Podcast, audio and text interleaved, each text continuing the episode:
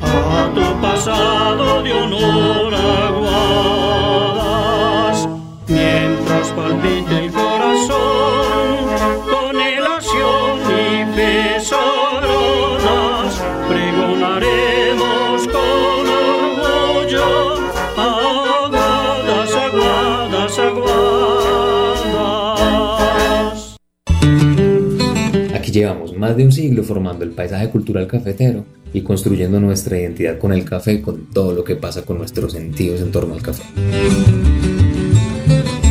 O sea, no solamente el sabor del café, sino también las músicas, las danzas, los vestuarios, las historias, las fincas, las montañas, los cultivos. Gente, les damos la bienvenida a Con Olor a Café, un programa de escuela en casa que es un proyecto de la Secretaría de Educación de Aguadas.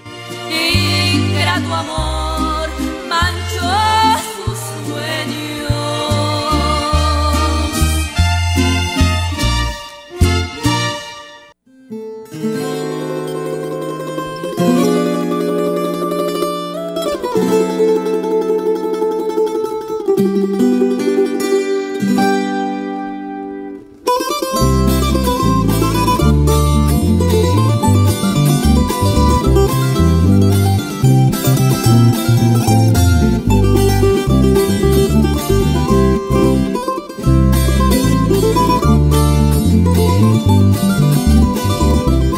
Amigos y amigas, ¿qué tal? Muy pero muy buenas tardes, bienvenidos y bienvenidas. Por aquí estamos con toda la actitud, estamos con muy buena energía, precisamente para llevarles una nueva emisión, un nuevo programa de paisaje cultural cafetero.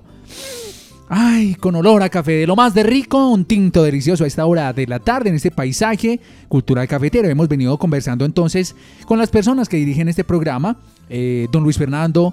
Arias Orozco y también Alexander Franco Aguirre, quienes dirigen este espacio radial que ustedes saben que es coordinado por la Secretaría de Educación del municipio de Aguadas, liderada por nuestro asesor Edilson Bustamante Ospina y el alcalde Diego Fernando González Marín. Luis Fernando, Alex, les doy la más cordial de la bienvenida a usted y a los oyentes, padres de familia y docentes que nos sintonicen, a los estudiantes que son los más importantes de esta actividad que estamos realizando. Luis Fernando, muy buenas tardes, bienvenido, con olor a café. Jorge Andrés, muy buenas tardes. Alex, también mi saludo. Nuevamente en este programa del Paisaje Cultural Cafetero, con ese delicioso olor a café. Ya me tomé mis dos tintos muy sabrosos, ese olor exquisito de ese café, ese café el más suave del mundo. Eh, saludo muy, muy cordialmente a Alex, seguimos avanzando en todo esto que tiene que ver con el paisaje cultural cafetero. También un saludo muy cordial a todos los estudiantes, igual a los padres de familia, a nuestros docentes, a las maestras, a los maestros, a todos los que laboran en, en la zona, en esa hermosa zona rural del municipio de Aguadas. Este ha sido un trabajo supremamente interesante porque Jorge Andrés y Alex, lo que he dicho en los otros programas, eh, nosotros también aprendemos. Eh, si bien Alex y yo, pues, eh, con tu dirección, Jorge Andrés, preparamos estos programas, son un espacio para nosotros seguir enriqueciendo, pues, todo este mundo que nosotros vivimos y que lo sentimos y que lo llevamos, pues, muy dentro como, como es el, el paisaje cultural cafetero. Alex, ¿qué te parece?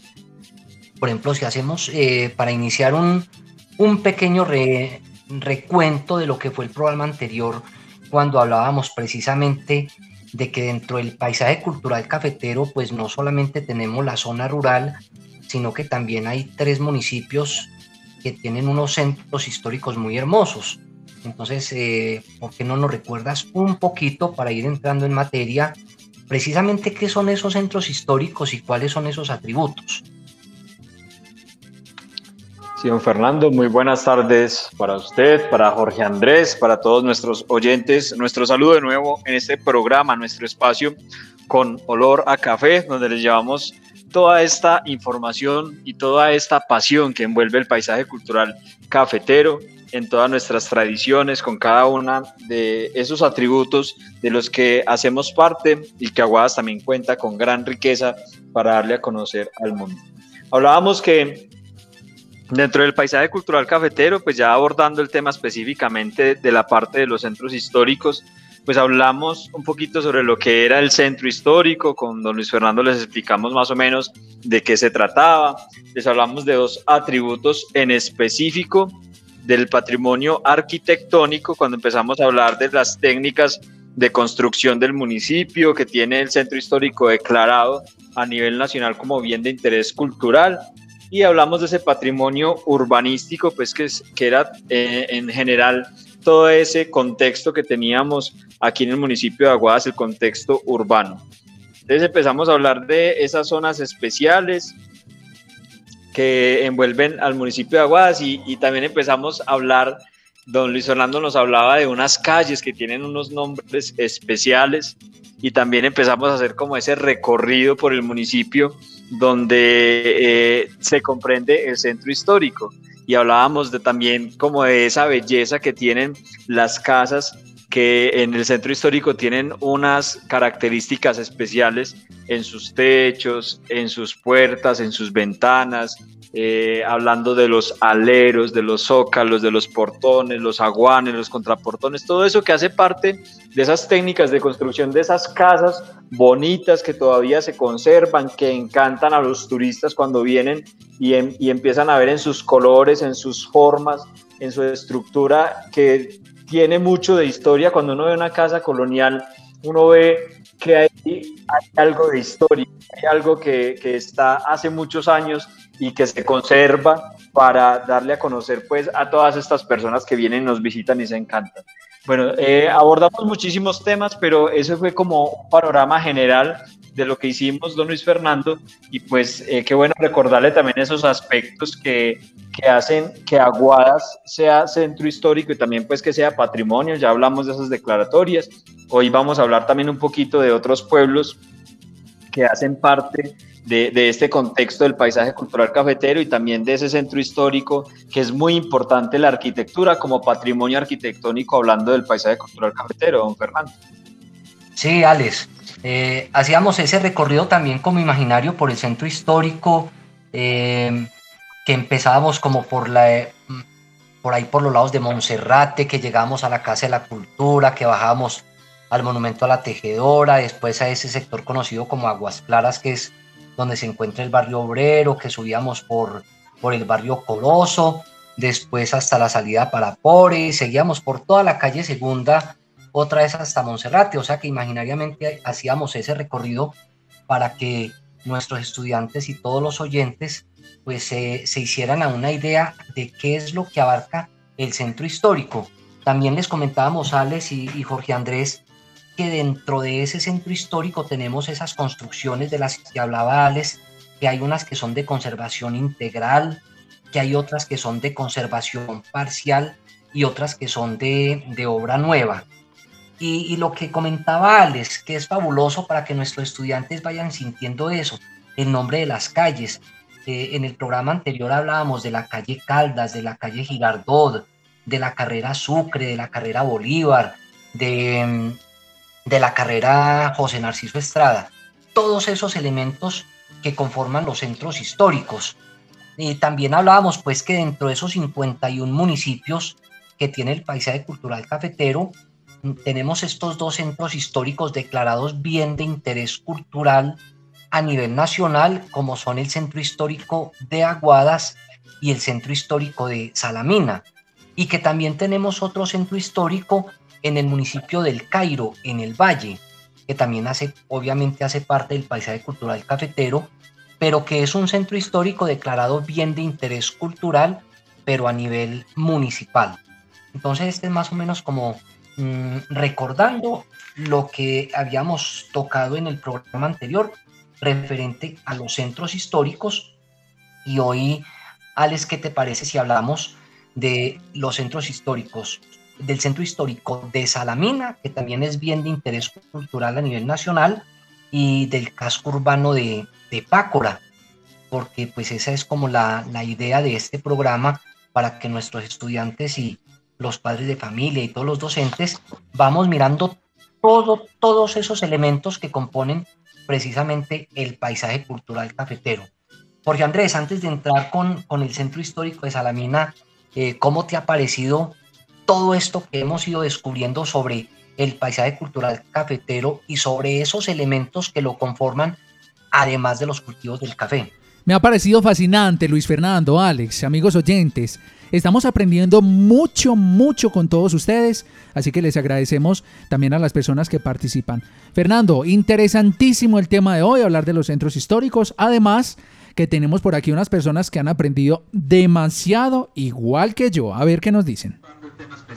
Hola, buenos días, soy Ángel Eduardo. Lo felicito por su programa. El, el, café cultural es muy bueno, tiene un olor muy bueno y, y lo felicito por su programa. Besitos. Y también le, lo quiero mucho y le mando, le mando saludos a mi profesora Marta Luvidia. Tan hermosos que son los niños. ¿Cómo no sonreír uno ante un saludo de estos? Y, y me, ¿sabe qué rescato yo? Vale, dice Luis Fernando que huele muy rico el café, dice esta persona, porque muchos niños ahí en la casa también pues sienten el aroma que va llegando ahí a las habitaciones cuando de pronto la mamá, la abuelita, el papá o un tío pone a hacer el tinto porque despide un olor muy particular, ¿cierto Alex? Sí, Andrés, eso, eh, eso es algo particular en, en las casas, sobre todo eh, ya, ya, habíamos hablado de esa parte tradicional que también tiene que ver con la gastronomía en el paisaje cultural cafetero y precisamente no es lo mismo tomarse un tinto en una finca, en aguapanela o en chaqueta, como lo llamamos en otros lados, que tomarse usted un café en un establecimiento preparado en una máquina con el olor específico extraído del grano. Entonces, esa parte también eh, digamos que es lo que encanta en la, en la diversidad que se puede ver también en la gastronomía del paisaje cultural cafetero. Y yo sé que muchos niños eh, han probado el cafecito preparado por la mamá, por la abuelita, dulcecito, olorosito, calientito. Y eso hace parte también de eso que eh, es parte de nuestra tradición. Hablábamos en algún programa, Andrés, no sé si recuerdas, cuando, cuando uno en la mañana se toma el primer café, ¿cómo es que se llama? Ah, los tragos, los tragos, los tragos. Los, tragos. entonces, sí, entonces eso, y eso además, imagínense, y ahí ya empezamos a hablar también de una parte tradicional en el tema de la tradición oral, que hace parte también de otro de los programas. Usted tomarse los tragos en la finca, en la casa en la mañana, es tomarse el primer café de la mañana. Pero si usted le dice a la esposa a las 10 de la noche, hija, me voy para el parque a tomar los tragos, no, puede salir. Ahí sí no la dejan salir. Ay, así, así es, Alex. Entonces, eso hace parte de nuestra tradición oral y eso hace parte también de, como de, de, de esa, de, lo, de lo auténtico y de lo autónomo de, las tradiciones y de las regiones. Entonces, ahí nos vamos a, acercando también a todo eso bonito de nuestro paisaje cultural cafetero y también hoy específicamente cuando hablamos de, de, esos centros históricos, de estos pueblos, que si nos pusiéramos a detallar cada cosa que tiene el pueblo a nivel de cultura, de historia, de turismo o inclusive solamente enmarcados en todo lo que tiene que ver con el paisaje cultural cafetero, vamos a encontrar muchísimo de qué hablar. Hoy vamos a contarles algunas cosas eh, a grandes rasgos, muy, muy especiales por cierto, pero les cuento que cada pueblo tiene mucho, mucho por dar. Y hoy cuando vamos a hablar de Pácora, cuando vamos a hablar de Salamina, ustedes van a dar cuenta de, de eso que a veces nosotros de pronto pasamos de largo y no nos damos cuenta que existen cosas tan interesantes en los pueblos y que hoy pues con don Fernando y con Andrés vamos a conocer cada una de esas realidades de estos municipios cercanos y hermanos de Aguadas. Don Fer. Correcto, Alex. Y entonces yo creo que para entrar en materia sobre estos centros históricos, les cuento que un libro abierto, así es Alamina, conocida como La Ciudad Luz, es un libro que invita y provoca a devorar en cada página de su particular y, y conservada arquitectura una patriótica historia.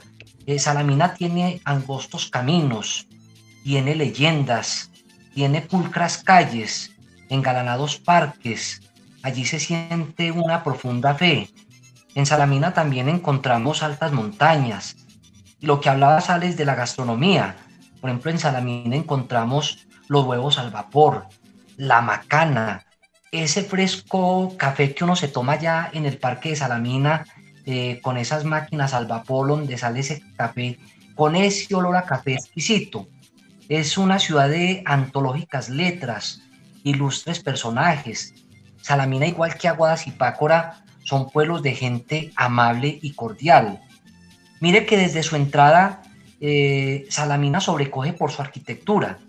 Por ejemplo, cuando uno viene desde, desde Aranzazu, uno encuentra una, una casa de cuatro pisos. Es original, hecha totalmente de bareque, soportada precisamente por la tapia pisada. No sé si ustedes la han visto cuando uno ya viene entrando a, a, Salamina. Eh, su ubicación la hace ver enorme, de color blanco envejecido. Y así como esta casa, la casa de cuatro pisos, Salamina conserva la mayoría de sus construcciones, en las cuales siempre son protagonistas el bareque, la tapia pisada y un material muy importante, el calicanto. Estos son elementos y técnicas que le dan un aspecto autóctono y que por sus características le han permitido mantenerse con el paso del tiempo, gracias a, a esa solidez, a esa resistencia y a esa capacidad para aislar la temperatura y el ruido. O sea, esas técnicas constructivas, la tapia pisada, el bareque y el calicanto, vienen pues desde la época de, la colonia. ¿Qué más nos puedes aportar, Ale, sobre ese centro histórico de Salamina? Sí, don precisamente cuando uno va también de acá de Aguadas hacia Salamina, pues lo primero que uno encuentra son casas ya coloniales. No sé si usted recuerda que uno entra desde acá y encuentra una calle larguísima, llena de casas con esas eh, características que usted ya nos ha, explicado y pues eh, que hacen parte pues como de, esa acogida que le da a un pueblo patrimonio, un pueblo colonial, un pueblo pues que tiene muchas características parecidas a nuestro municipio, por eso somos dos pueblos patrimonio hermanos. Y así pues eh, Salamina en, la mayoría de sus construcciones eh, en las que ya decía don Fernando que son características la tapia y el, y calicanto. Eh, cuando uno habla de tapia pisada, se refiere a un método que consiste en apisonar, o sea, como en pisar o en compactar la tierra preparada, capa por capa, en medio de dos tablones. Eso lo hacen como, como una especie de formaleta, diría yo, como, como dos tablas uno al lado y lado y eso es lo que empiezan a, digamos, a depositar ahí el, material y a pisarlo. Entonces, con el espesor normal de los muros de piedra, el bareque es una técnica con la cual se elaboran entramados de madera o guadua. Es como una especie de tejido entre madera y guadua, especialmente en los muros, o sea, como en las paredes y el calicanto, que tiene sus orígenes en la Edad Media, o sea, estamos hablando de unas técnicas de construcción de hace muchos años. Eh, eh, la Edad Media es un periodo histórico de la civilización occidental que consiste en una mezcla de elementos naturales con sangre de bovino, ¿sí? o sea, como con sangre de, de, las vacas o de, los, o, o de los toros, que funciona como cemento llamada argamasa. Entonces, mire todos esos términos, don Fer y Andrés, que resultan de, de todas estas técnicas de construcción, que uno si ve, ustedes llegan al Parque de Aguadas y ven unas casas muy lindas que están recién pintadas, que son de esas técnicas que ya hablamos del bareque o de la tapia, y uno no cree que hay tanto conocimiento y tantos técnicos, términos técnicos lo que usted ve. Entonces, todo eso que estamos hablando lo utilizaron para llegar a esas construcciones precisamente, don Fernando. O sea que podríamos decir eh, que la argamasa, mm, pues para nuestro, nuestros estudiantes, la argamasa, digamos que hace más de 120 años atrás, podría ser el cemento, porque pues el cemento lo conocemos últimamente, pues unos años eh, recientes, pero lo que, le, lo que le podríamos decir a los estudiantes era que la argamasa era la especie de cemento con la que podrían hacer las con la que hacían las construcciones en ese entonces. Claro, claro que sí, era, era eh, o sea, como decimos nosotros popularmente, el paisa, o en este caso el aguadeño o el caldense, no se vara ni en la punta de una vara, ¿cierto? Entonces, cuando em, ellos empezaban a construir y hacer civilización, digamos que tenían que arreglárselas, entre comillas, pues para poder hacer sus actividades. Y, y en el tema de la construcción era muy importante las personas que tenían unos conocimientos y esas personas que ya sabían de esa mezcla, pues obviamente la iban a aplicar en estas, en estos, en estas regiones y pues por eso hoy en día es lo que hemos construido. Y el cemento que hoy en día nosotros conocemos, obviamente hace muchos años no existía, pero existía una alternativa para poder llevar a cabo eso que necesitaban hacer, que era la construcción. Y vea usted los vinos que son, don Fernando y, y Jorge Andrés, ¿cuántos terremotos hemos tenido nosotros desde que tenemos memoria, más de los que han pasado por muchos años de historia en los municipios. Eh, vendavales y las casas están ahí intactas, obviamente pues hay, hay algunas que por el tiempo, por algún eh, tipo de fenómeno natural o, descuido inclusive eh, en, en, su mantenimiento, pues ya hoy en día no están, pero no podemos decir lo mismo con los centros históricos que se conservan en su mayoría y que esas técnicas de construcción pues son demasiado finas, que llevan más de 150, 180 años y todavía permanecen en la actualidad. Oiga, qué interesante. Eh, una mezcla de elementos naturales con sangre bovino. Eso se llama la argamasa.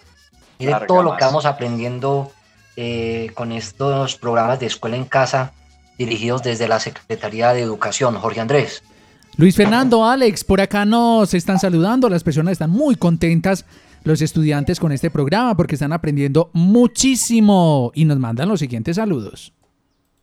Buenas tardes, Inmaculada. Soy Jefferson Stan Correa Vargas, de grado séptimo, del Colegio Roberto Pelá, reportando sintonía de la vereda Pito, para saludar a la profesora Luz Estela Francoñeta, a todos mis compañeros. Muchas gracias. Jefferson, con todo el gusto. Seguramente la profe también se siente muy complacida con tu saludo. También a esta hora recibimos la comunicación de parte, dice, buenas tardes, soy Jan Carlos, eh, estoy en sintonía.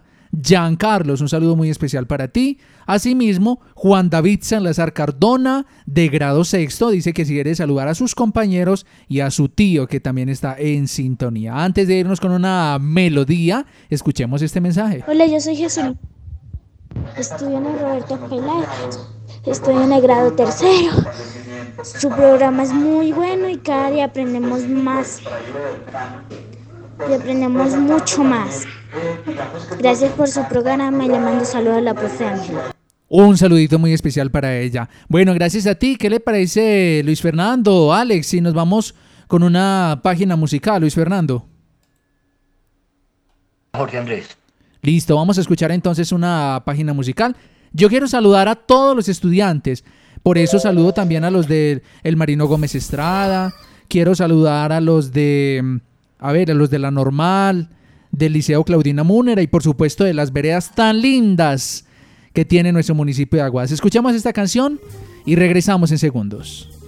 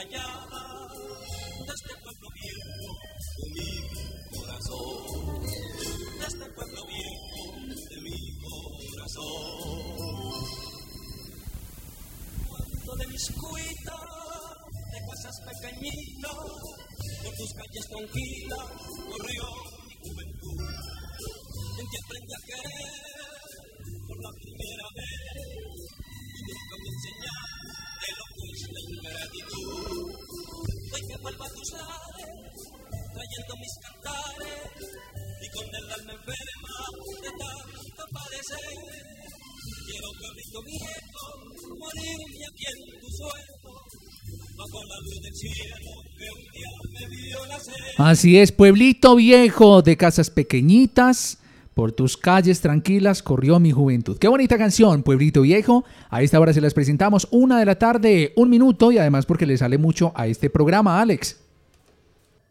Claro que sí, pueblito viejo, viejitos como nuestros pueblos de Salamina, de Aguadas, de Pácora. Sabemos que los abuelos tuvieron que ver con la historia del pueblo. Cuando uno se va y vuelve al pueblo, uno vuelve a casa. Entonces, invito de mis cuitas de casas pequeñitas, por tus calles tranquilas corrió mi juventud, por esas calles que hemos mencionado, que seguimos hablando y, que hoy seguimos hablando y mencionando en esos centros históricos, especialmente hoy en el de Salamina, que estamos acá tratando y abordando con, con don Luis Fernando, que nos ha acompañado muchos años en este tema del turismo y que sabe muchísimo y que hoy nos está explicando pues, toda esta parte tan importante de nuestro centro histórico. Don Fer, ¿qué tal entonces si seguimos hablando de Salamina, ese centro histórico tan bonito que tenemos allí en este pueblo patrimonio? Sí, Alex, porque es que precisamente allá en este pueblo hermoso de Salamina, la ciudad luz, allí se funden los balcones de madera pintados de colores. Eh, uno los ve engalanados con, con flores, eh, con amplios y altos eh, aleros, así como esos portones adornados con incrustaciones de figuras alegóricas.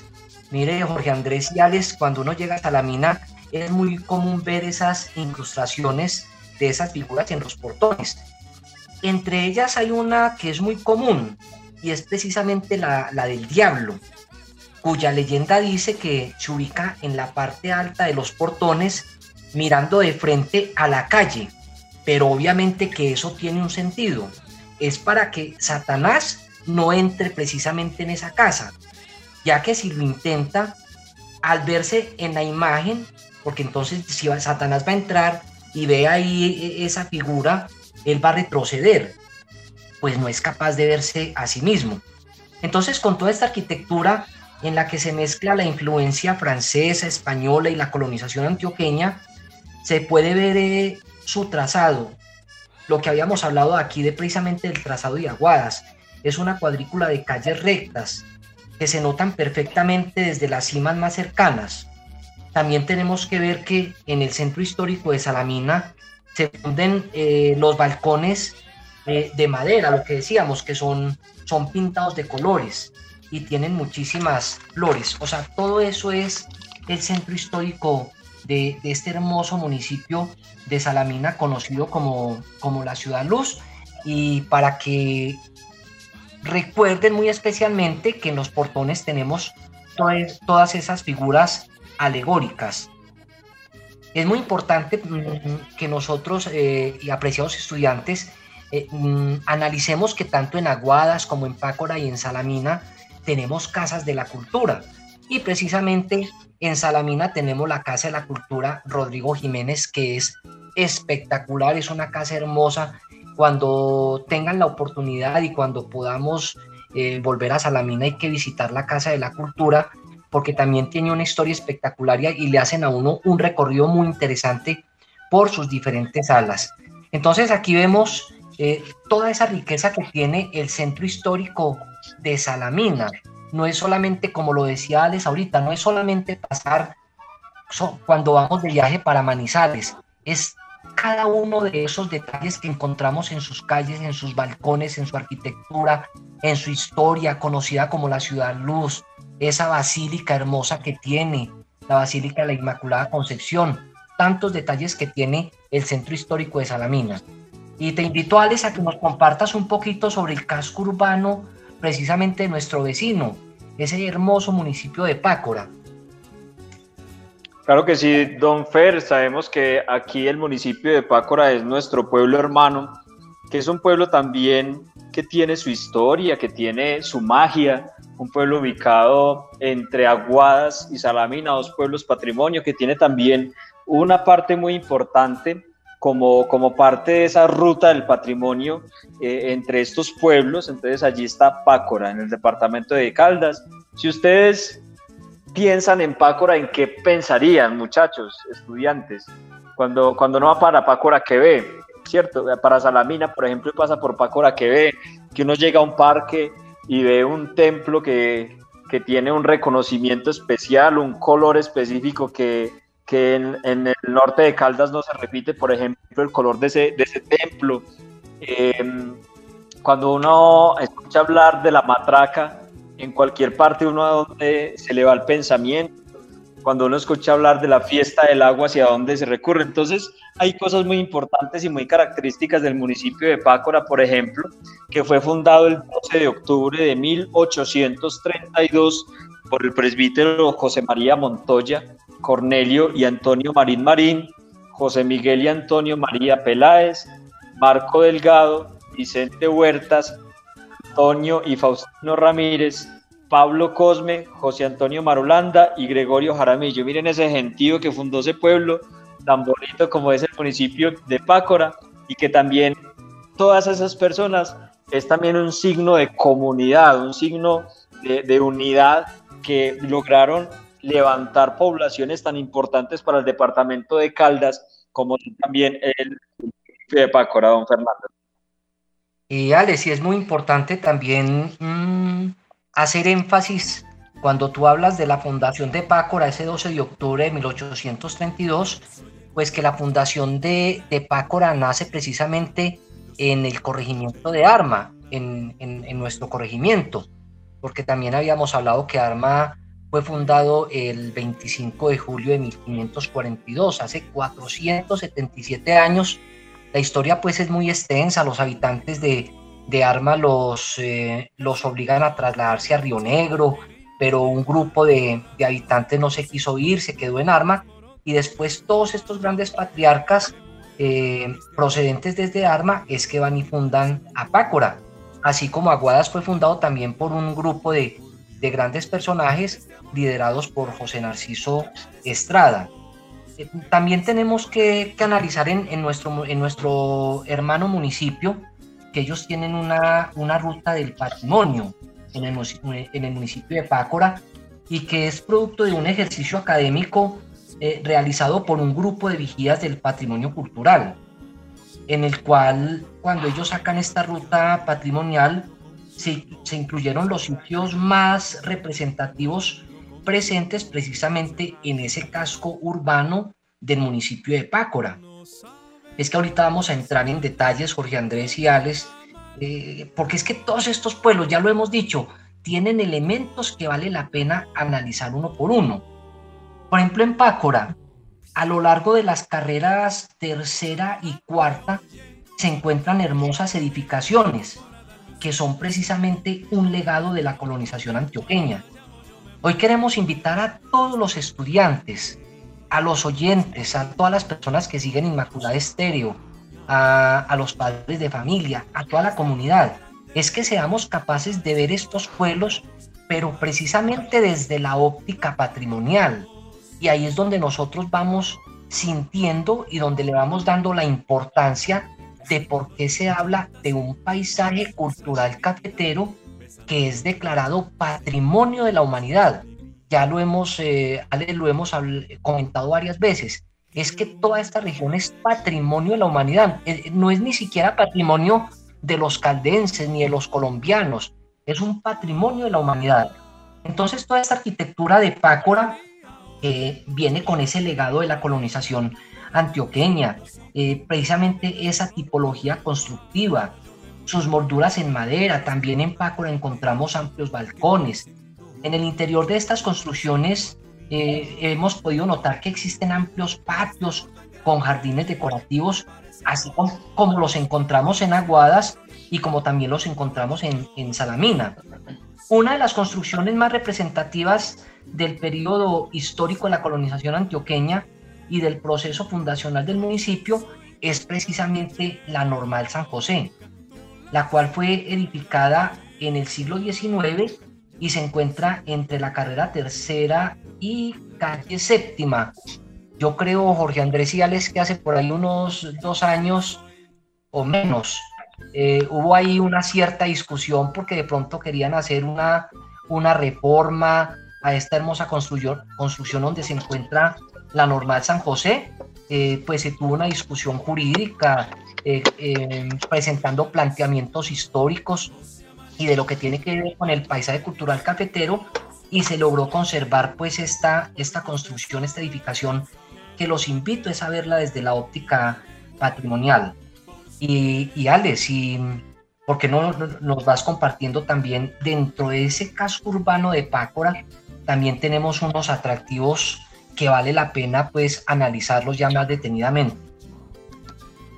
Sí, como les decía ahorita en la introducción hablando del municipio de Pácora, pues cuando uno entra principalmente al parque, pues ve unas características especiales dentro del parque, ¿sí? Eh, eh, allí vamos a encontrar, cuando hablamos de ese paisaje y de ese patrimonio urbanístico, pues vamos a encontrar también una composición y una distribución especial allí en el parque de Pácora, donde sobresale una edificación que no puede pasar desapercibida a los visitantes, como lo es el templo de San José. ¿sí? Todos sabemos que ese templo lindo que hay allí en el municipio de Pácora eh, tiene eh, el nombre de San José como su patrono. Está ubicado a un costado de la calle Real. Cuando uno camina por la calle Real de Pácora, cuando va a llegar al parque, obviamente se va a encontrar allí eh, el, el templo a un costado de la calle Real su construcción inició en el año 1873 con unos planos diseñados por el ingeniero Guillermo Martín, quien también lo construyó. Seguramente, así como, como construyeron el templo de la Inmaculada Concepción de Aguadas y muchos templos, obviamente fue por esa iniciativa de los sacerdotes, de, ese, de ese fervor que había y que todavía se conserva en muchos pueblos de la parte religiosa, de, querer tener un lugar digno para el culto sagrado de la Eucaristía y de, los sacramentos eh, cristianos y obviamente pues con este ánimo y con el fervor de la gente se levantaron estos templos tan bonitos. El templo de la Inmaculada Concepción de Aguadas y la Basílica Menor de Salamina y el templo de San José fueron construidos con una técnica de adobe acostado y está sostenido por cinco columnas a cada lado del templo rematadas con capiteles decorados. O sea, cuando uno entra al templo de, San José, encuentra esas columnas distribuidas a lado y lado con una decoración muy bonita y no sé si don Fernando recuerda Jorge Andrés que cuando uno entra ve esas decoraciones de madera en su cielo raso, en el fondo, en el presbiterio y eso hace parte también de esas técnicas de construcción con elementos propios también de las regiones que hacen que esa belleza del arte se vea plasmado en templos tan bonitos como el templo de San José. Alex, y, es muy bueno que nuestros estudiantes mm, sepan que precisamente Guillermo Martín era, era un ingeniero, él era protestante, él era de Inglaterra. Él llegó a trabajar en las minas de oro de Marmato pero Guillermo Martín fue el constructor de los templos de Aguadas, de Pácora, de Salamina, de Neira y una basílica de Pereira que en este momento se me escapa el nombre. Entonces, para que sepan que todos estos, estos templos fueron diseñados y construidos por este eh, ingeniero protestante. Alex, y, lo que tú nos hablabas de, de esas columnas hermosas, de esos capiteles, así como los tiene nuestro templo de la Inmaculada, que termina en, unos, eh, eh, en unas hojas de acanto. El templo San José de Pácora eh, tiene un, un, estilo arquitectónico que está enmarcado dentro del románico y el barroco. en su, eh, en su interior también encontramos como un estilo clásico grecorromano. O sea, mire todos esos detalles tan interesantes que tiene este paisaje cultural cafetero. Y su fachada exterior está forrada en granito. O sea, estamos hablando pues de principios de, del siglo XX. No, y hay algo que es, mejor dicho, es espectacular. Eh, Alex y Jorge Andrés, yo sé que Alex también maneja mucho el tema, es que en el Templo San José tenemos unas campanas hermosas, las campanas Juana y María. En otro programa habíamos hablado de que nadie puede amar lo que no conoce y que nosotros perdemos la capacidad de asombro. Imagínense que las campanas Juana y María, las que están en el Templo San José, fueron fundidas en la ciudad de Nueva York, las cuales poseen un timbre particular mmm, porque tienen una aleación de oro y plata. Cuando las fueron a, elaborar en Nueva York, fundieron oro y plata. O sea, tienen un sonido espectacular las campanas Juana y María. A mí me fascina Alex y Jorge Andrés cuando, cuando voy a Pácora y cuando de pronto va a iniciar la, la Eucaristía, cuando tocan esas campanas Juana y María, ese sonido como que le llega a uno hasta, hasta lo más profundo del ser porque vibran.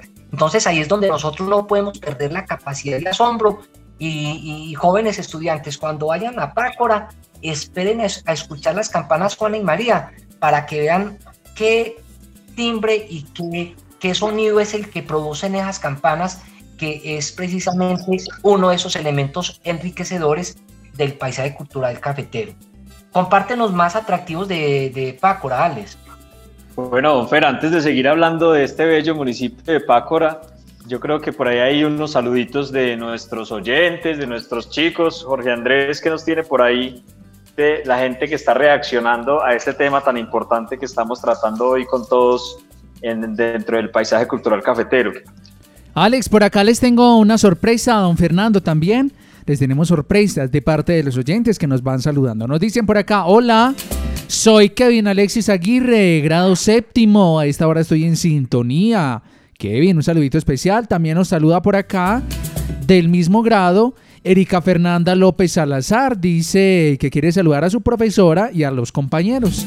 Erika Fernanda López Salazar. También por acá nos dice, hola, reporto sintonía desde Medellín y muy feliz de conocer acerca de Pácora, el municipio donde nacieron mis padres y mis abuelos. Miren pues qué sorpresa que les tenían guardada por acá. Desde Medellín nos están escuchando, nos eh, felicitan por hablar también acerca de Pácora, municipio donde nacieron mis padres y mis abuelos, dice esta persona. Así es, y es que cómo no reconocer la belleza de Pácora, un pueblo también que precisamente eh, no solamente es rico en arquitectura, sino también a nivel religioso, cómo no hablar uno, por ejemplo, del Beato Esteban Maya, cómo no hablar uno de, de sus tradiciones como los artesanos que elaboran la matraca, así como para nosotros es importante el sombrero, allá para los artesanos es importante también la elaboración de las matracas, que sigamos un símbolo de este hermoso municipio. Bueno, tenemos por aquí una pregunta que nos quieren eh, realizar los oyentes a esta hora saludando al profe Rafael de la institución educativa San Antonio de Arma y nos dice que si entonces la argamasa, Luis Fernando, es que si entonces la argamasa es lo mismo que el alicanto. El calicanto. Sí, sí, son técnicas constructivas donde se utilizaba eh, sangre de, de bovinos, de toro, lo mezclaban con tierra y con otros elementos pues naturales y eran precisamente para, para poder pegar eh, estas piezas de adobe para poder hacer estas construcciones. Esas son técnicas constructivas que eran supremamente interesantes antes de conocerse precisamente el cemento. Así es. Es lo que nos dicen a esta hora en WhatsApp. Recuerden que ustedes pueden participar. Todavía nos quedan 10 minutos de programa. Y a nosotros nos quedan muchos más saludos para compartir. Pero aparte de eso, más información, Alex. Claro, continuando Andrés y don Fernando y estimados oyentes con, nuestra temática, hablando hoy de Pácora. Yo no sé si la mayoría de quienes vamos o pasamos por Pácora se han dado cuenta que allí en el parque sobresale una casa muy bonita, muy colorida, muy grande, que es la Casa de la Cultura, que es una casa museo, la Casa Museo de la Cultura, que recibe el nombre de maestro Guillermo Botero Gutiérrez. Esta edificación data del siglo XIX con su tipología constructiva propia de la colonización antioqueña, o sea, uno ve la casa y obviamente tiene muchos parecidos a las casas de Aguadas, así tipo de la colonización. Allí se encuentran dos colecciones museográficas muy importantes para la historia de Pácora. Cuando ustedes vayan a Pácora, dense la pasadita y van a ver que allí hay mucha riqueza en historia, van a ver unas cosas muy bonitas en ese museo. La primera de ellas es una muestra arqueológica de los indígenas quimbayas, cuando nosotros hablamos de, elementos arqueológicos, quiere decir de elementos que se han encontrado enterrados, fabricados por indígenas normalmente. Entonces allí vamos a encontrar unos elementos de los indígenas quimbayas y de los indígenas paucuras que habitaron allí ese territorio. Eh, la segunda, digamos, sección de colección o de, o exposición museográfica que tiene la Casa la Casa Museo, maestro Guillermo Botero Gutiérrez, es, eh, está dedicada precisamente a él, al que lleva el nombre de, de, esta casa, que es un artista, fue un insigne artista plástico nacido allí en Pácora, que fuera en vida uno de los más notables escultores latinoamericanos. Entonces, imagínense también que si uno, como les decía ahorita, si uno se pusiera a detenerse en cada detalle de lo que tiene el municipio para uno hablar, no pararía, no acabaría. Entonces, imagínense nosotros que nunca habíamos escuchado hablar del maestro Guillermo Botero y saber que fue un escultor súper famoso y súper excelente en lo que hacía, pues ahí les dejo el dato para que vayan entonces allí y se enteren más de esto que tiene el municipio de Pácora. Don Fernando, continuemos entonces hablando de qué más nos tiene para ofrecernos allí este hermano municipio. No, e, es que es supremamente interesante.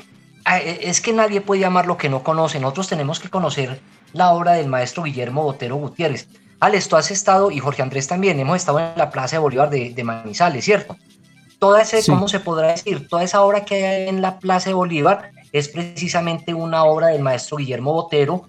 Y cuando uno tiene la oportunidad de hacer el recorrido por la Casa de la Cultura en Pácora, pues eh, ahí están como las tallas y como eh, le van explicando a uno cómo fue que el maestro Guillermo pues, realizó toda esta imponente obra. Es que nosotros tenemos artistas y nuestro municipio vecino Pácora eh, también tiene muchísima riqueza cultural y se nos va a acabar el tiempo y tanto que tenemos para hablar. Otro atractivo turístico, la casa natal, Jorge Andrés ya lo había dicho, la casa natal del Beato Esteban Maya Gutiérrez, el lugar de nacimiento de Gabriel José Maya Gutiérrez, quien el 23 de septiembre de 1932 recibiría el hábito como miembro de la Orden Hospitalaria San Juan de Dios, tomando el nombre precisamente de Esteban. Y en 1935 es enviado a España, que para la época se hallaba inmersa en una, pues, en una tremenda guerra civil, y allí pues eh, Esteban encontró la muerte, eh, prácticamente fue martirizado defendiendo la fe católica. Él murió el 7 de agosto de 1936. Mm, yo creo que va a ser el próximo santo que, que tengamos después de la, de la Madre Laura. Hay que tener en cuenta que su beatificación fue promulgada por el Papa eh, San Juan Pablo II el 25 de octubre de 1992. Entonces tenemos la casa natal del Beato Esteban, pero también tenemos el Museo del Beato Esteban Maya Gutiérrez. Este es un lugar dedicado a, pues a la memoria del beato. Allí se encuentran objetos personales eh, pertenecientes hasta este momento pues al único beato que posee el eje cafetero. Y antes de seguir con otros, Alex, para que nos cuentes de pronto los últimos dos atractivos que tenemos, es importante que sepan que, que eh, Aguadas, quiero mucho Aguadas, pero hoy estamos hablando de Pácora, que Pácora está sobre, construida sobre cascadas, sobre quebradas y una de las más importantes es la quebrada Manantiales. Es, impresionante, o sea, ese municipio primero tuvieron que hacer unos arcos de medio punto para poder construir las calles y para poder, después de la fundación del pueblo, poder ir construyendo los barrios y las calles. Pero Pácora atraviesan muchas quebradas, Alex. Yo creo que tú has tenido la oportunidad de entrar a la quebrada Manantiales. Don Fernando, no, la verdad, eh, pues, pero habla de, de la quebrada que corre por debajo del pueblo o el riachuelo, que no, no, esa no la he podido, he tenido muchos deseos de, de, estar allí conociendo porque he visto unas fotografías, es un espectáculo, pero no, no he podido estar. eh, ojalá pues tenga la oportunidad más adelante de hacerlo. Sí, cuando uno, cuando a uno le, le hacen el recorrido, entonces a uno le dicen aquí encima, de pronto está el parque o está tal banco, tal cafetería, es espectacular. Alex, Bueno, compártenos ahí- los dos últimos atractivos que tenemos. No sé, Jorge, cómo estamos de tiempo, pero mire qué interesante es hablar de Paco. Bueno, ahí continuamos entonces eh, con otros dos atractivos que queremos mencionar, eh, sin mencionar otros que ahorita ha- haremos al menos la mención. Hay una calle que se denomina en Pácora la calle de los arrieros, que está erigida a la usanza de la antigua como un sendero peatonal. O sea, estamos hablando de que antiguamente lo usaban en piedra y, digamos que nos remite a esa antigua entrada del municipio desde el camino de Arma, por donde ingresaban los arrieros buscando la calle real para dejar sus productos en el parque principal. Esta calle está decorada con faroles y abrevaderos en piedra utilizados antiguamente para que los murales se refrescaran luego de los mulares, hablo, hablo pues de, de los caballos, de las mulas, de las bestias, se refrescaran luego de las intensas jornadas de arriería. Entonces ahí hay una calle muy interesante también allí en Pácora, muy bonita, que es la calle de los arrieros, y hay un monumento precisamente a eso que hablaba don Fernando ahorita, cuando hablaba de la matraca, que es como, digamos, el signo por el cual reconocemos a los pacoreños y al municipio, que es la matraca. Hablamos de, los matraqueños, o de la tierra de la matraca, y la matraca es precisamente un instrumento sonoro traído por los españoles a América que fue utilizado en las celebraciones de Semana Santa luego de la conmemoración, de la conmemoración perdón, de la última cena. Cuando en Semana Santa se celebra esa ceremonia de la última cena, no se pueden volver a tocar campanas hasta el sábado santo, que es el día de la resurrección. Entonces, en lugar de las campanas que usaba la gente, o todavía lo usa, por ejemplo, a mí me tocó en Filadelfia, que a veces voy a ayudar allí a, la celebración de la Semana Santa, y en lugar de llamar a misa o a las celebraciones con las campanas, se suena la matraca. Entonces, esa fue una de, digamos, como de, las motivaciones que hizo que este instrumento se utilizara que también como por respeto a la pasión de la muerte de, de, Jesús. Por eso no se tocan campanas, se toca la matraca. En el municipio se puede visitar el Museo de la Matraca, donde se pueden encontrar diferentes estilos de singular instrumento sonoro. Y uno allí en el Parque Bolívar de, de Pácora encuentra el Monumento a la Matraca y también cuando uno se va desplazando hacia Salamina, va a encontrar el monumento a la matraca, que también es muy importante. Bueno, don Fer, no mencionamos otros sitios, por ejemplo, como el Cristo Rey, como, sí. eh, bueno, no sé, otros sitios allí de interés que puede tener el municipio de Pácora, pero como les decíamos, si nosotros nos, nos detuviéramos en cada detalle de los municipios, tendríamos mucho que hablar, pero bueno, hoy por lo menos les dejamos como un panorama de lo que es Salamina a nivel de centro histórico y a Pácora a nivel de la parte urbana, sin contar toda esa riqueza rural que tiene con sus veredas cafeteras, aguacateras, paneleras y toda esa gente también que hace que su desarrollo económico, turístico y cultural tenga una importancia muy grande en el paisaje cultural cafetero y específicamente en el norte de Caldas, don Fer. Alex, no, es que no podemos dejar de pasar un, un dato muy importante. Eh, como te digo, es que nosotros todos los días aprendemos es que en Pácora también encontramos el Alto del Pozo. Acuérdate que allá tenemos la cueva, la cueva de, de, Pipintá. Y en el Alto del Pozo fue donde Jorge Robledo fue ejecutado por orden de Sebastián de Belalcázar, que fue condenado a, a la pena del, del, garrote.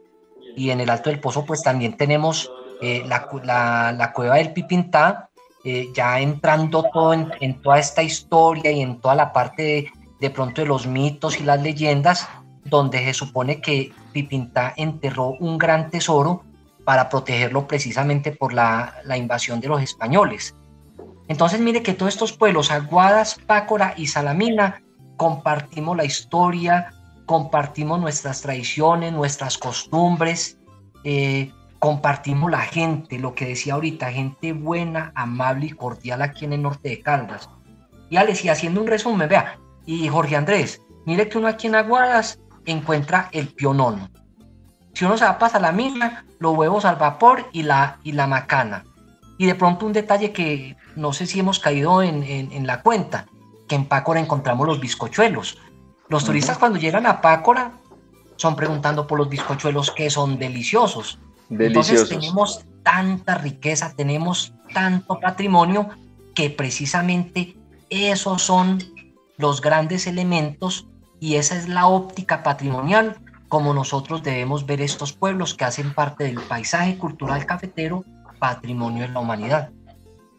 Sí, don Fernando. Y cuando hablamos, por ejemplo, de turismo, pues no solamente un pueblo se beneficia de ello. Eh, eh, digamos que afortunadamente eh, Aguadas y Salamina están ubicados en una misma ruta en el departamento de Caldas, que es el norte, y, estoy seguro que muchos turistas que vienen con el deseo de conocer estos dos pueblos patrimonio, Aguadas y Salamina, tienen que hacer obligatoriamente esa ruta y ese paso por Pácora. Entonces, eso también de alguna manera lo ha visibilizado y le ha permitido también un desarrollo económico de manera que la gente viene buscando algo específico y encuentra un valor agregado como es el municipio de Pácora y los pueblos del norte de Caldas. Entonces, digamos que son tres pueblos hermanitos que pueden hablar el mismo idioma porque están en el paisaje cultural cafetero, tienen una historia similar e incluso contemporánea y eso hace parte también de esa riqueza que entre todos los pueblos se comparten para que todos tengan beneficios también. Así es, entonces eh, continuamos con nuestro programa, sabemos que el tiempo por aquí en la radio es muy corto, vamos haciendo un resumen también con la participación de los oyentes que nos mandan un mensaje de ánimo, que nos dicen excelente programa, nos lo hemos disfrutado bastante. Creo que es el mejor aliciente para Alex, para Luis Fernando, que preparan con mucho amor este programa. Así que vamos cerrando el tema, Luis Fernando. No, muy complacido, Jorge Andrés. Eh, eh, cada vez que van llegando esos mensajes, pues ese es el aliciente para nosotros, para seguir trabajando.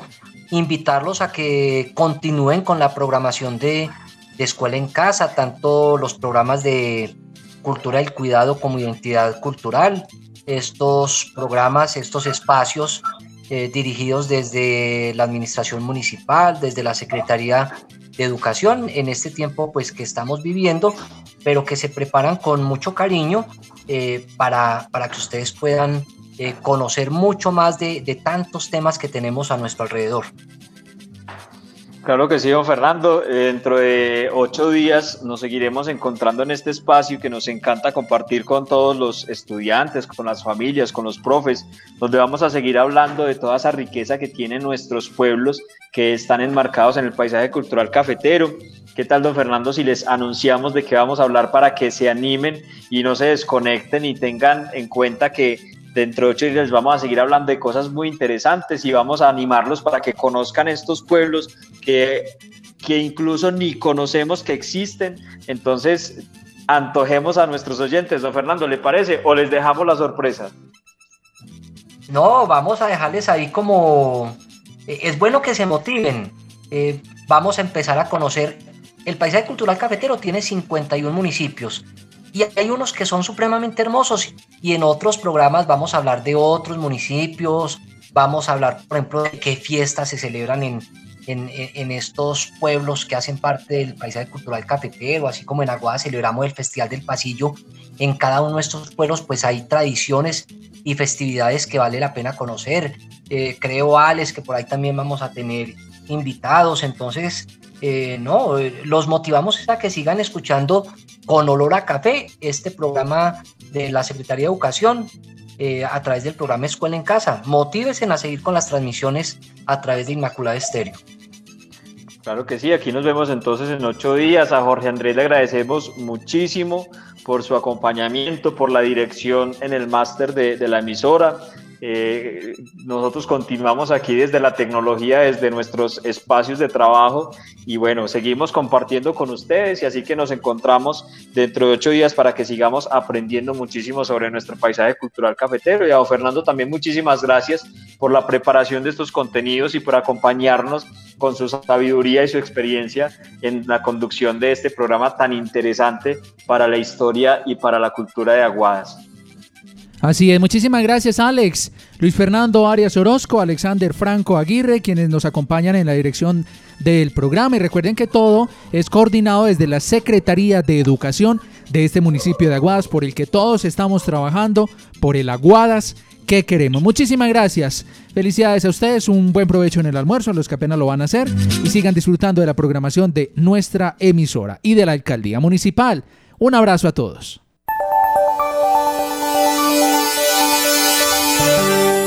A esta hora sintonizan Inmaculada FM Estéreo 93.1 desde Aguadas Caldas.